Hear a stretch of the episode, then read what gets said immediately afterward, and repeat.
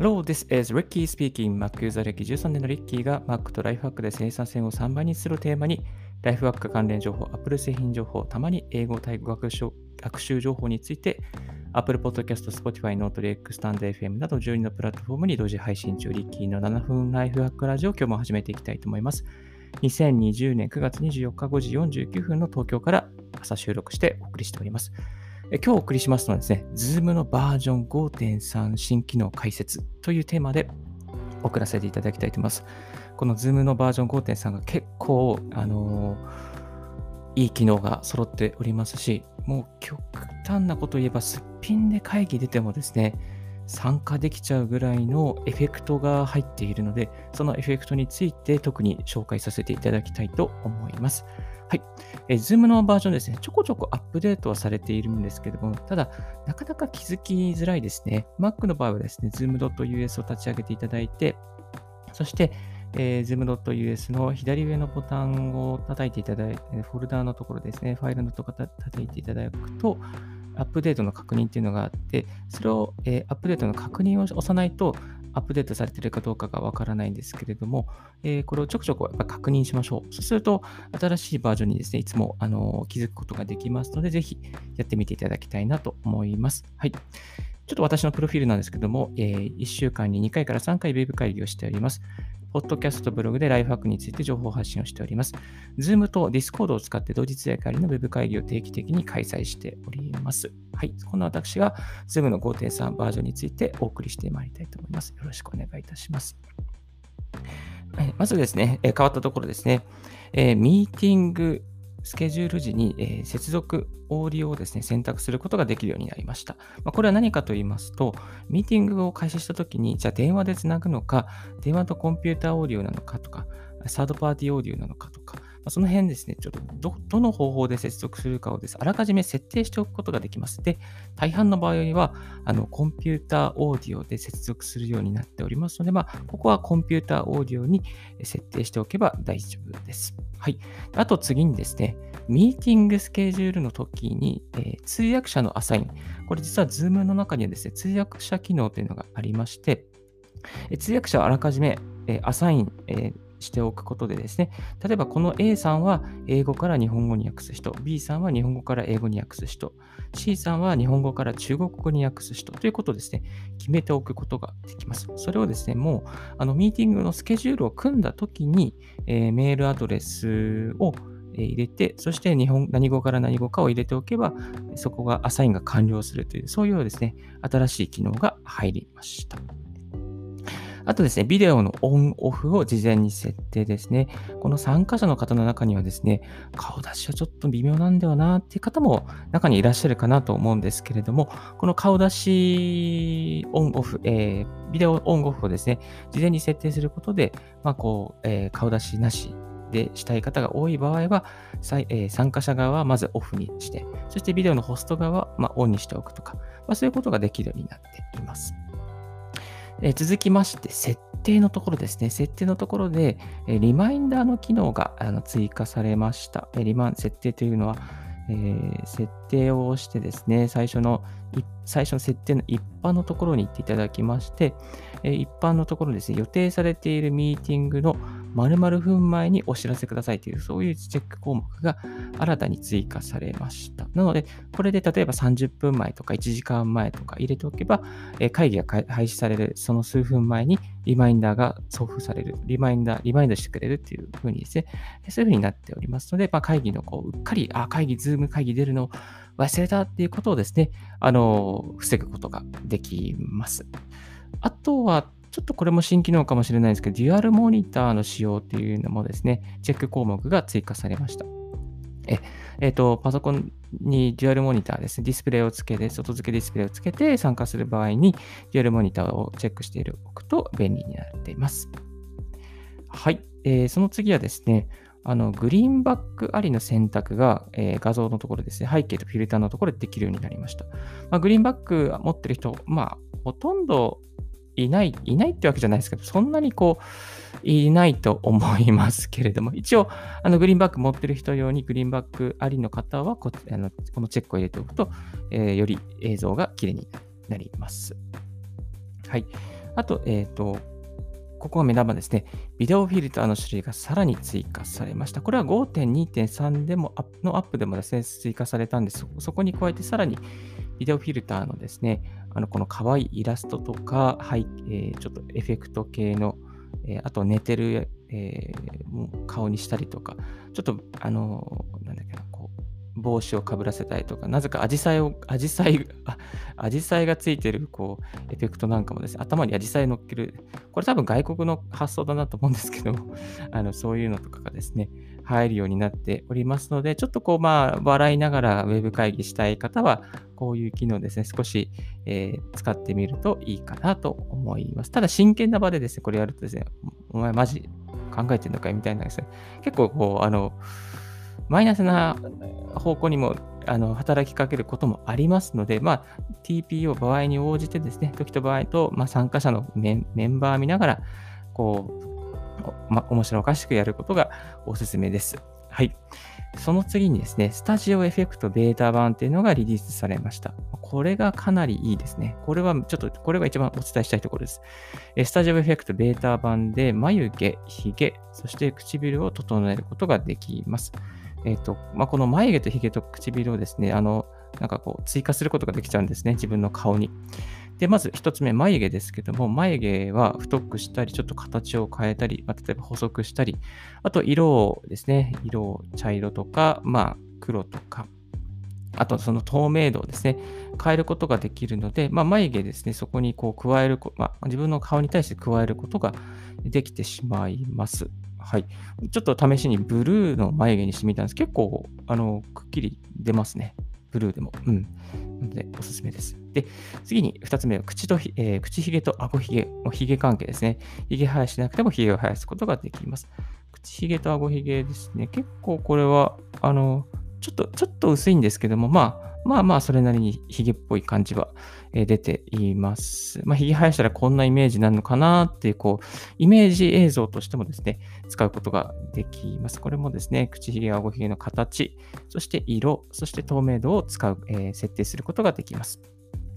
3つ目、えー、口紅を塗って、えー、ることができますね。リップ、リップですね。リップも色があって、えー、透明度を選ぶことができます。でリップの場合はか形は選ぶことができないですけども、リップつけてみると結構いい感じですね。これは、あのー、なんだろうな、あのキャラクターっぽい、えー、イラストの場合はですね、ちょっとあんまり、えうまく出ないんですけども、え人物の画像ですね、人の画像でやってみると、あのこの違いが鮮明になります。これブログにちょっとこう、人物のビフォーアフター、人物画像でビフォーアフターでやってますので、見ていただきたいと思います。えアフターので口紅つけると結構本格的な感じなんですよね。あと、おまけに眉毛なんかつけちゃったりすると、かなりこう、あ、変わったなっていう感じです。で、これで通して気づいたのは、あ、これ、すっぴんでいけるみたいなすっぴんで出てもですね、あの眉毛と唇ぐらいは描いてくれるから、あとはヘアスタイルだけ整えておけば、まあなんとかこう、全部出てま、あの、ちゃんとオフィスじゃあの自宅で仕事してます、在宅ワークしてますよみたいな感じのことはできちゃうなと思います。まあ、この口紅と眉毛とかですね、描かないだけでも、それを積み上げるだけでも結構コスパ良くなるんじゃないかな。あの、コストが、何ですかね、化粧品代があの減る、減ると思いますので、まあ、これは一つおすすめじゃないかなと思います。はい。新しい Zoom の機能はですね、あともう一つは、あ、これもう一つですね、お伝えしたいことは、ブレイクアウトルームが手動で選択できるようになりました。えー、ブレイクアウトルームはですね、あのー、手動で選択の意味は、このブレイクアウトルーム、一つ一つのブレイクアウトルームが、あの前は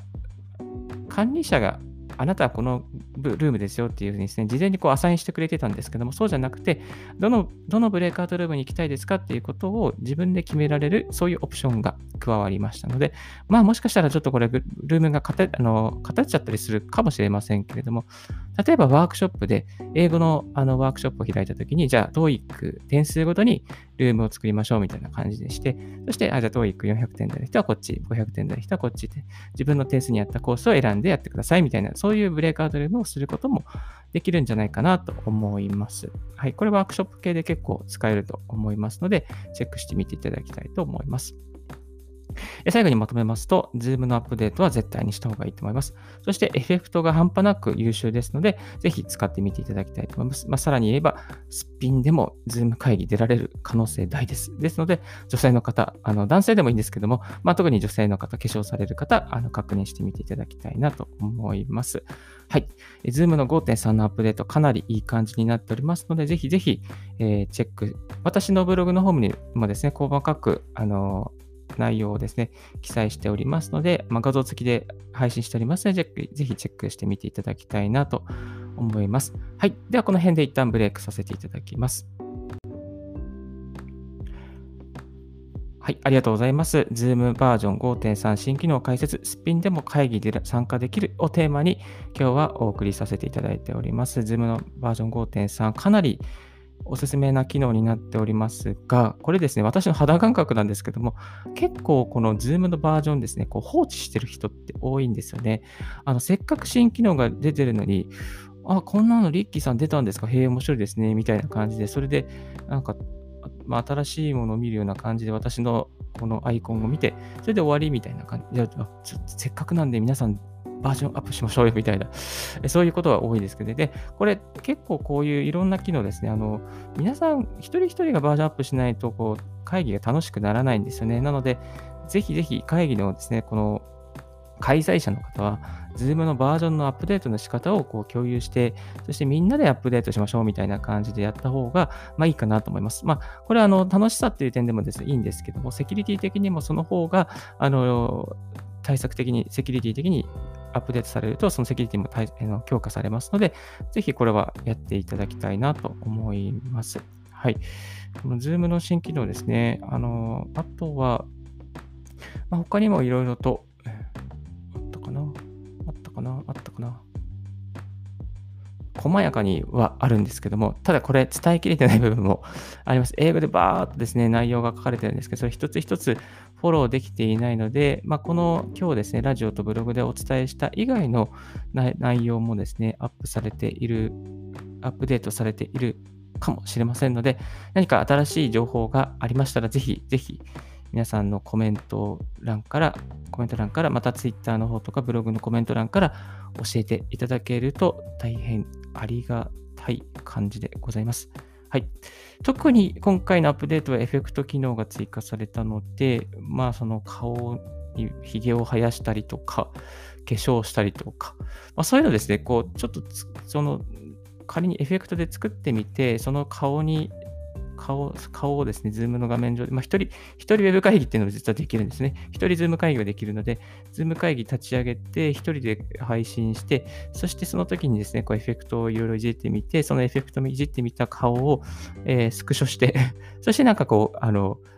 なんていうのかな、こう自分メガネかけたらこんな感じになります。化粧したらこんな感じになりますとか、女装したらこんな感じになりますとか、まあそういうこう、あの、なんていうのかな、こう、似顔絵じゃないですけど、なんかこう、あの、面白画像作成みたいな感じに、ズームを使うことも一つ、なんかこう、できちゃう感じのクオリティに、今回のアップデートでは仕上がってますので、ぜひチェックしてみて、楽しんでみたらどうかなと、え思います。はい。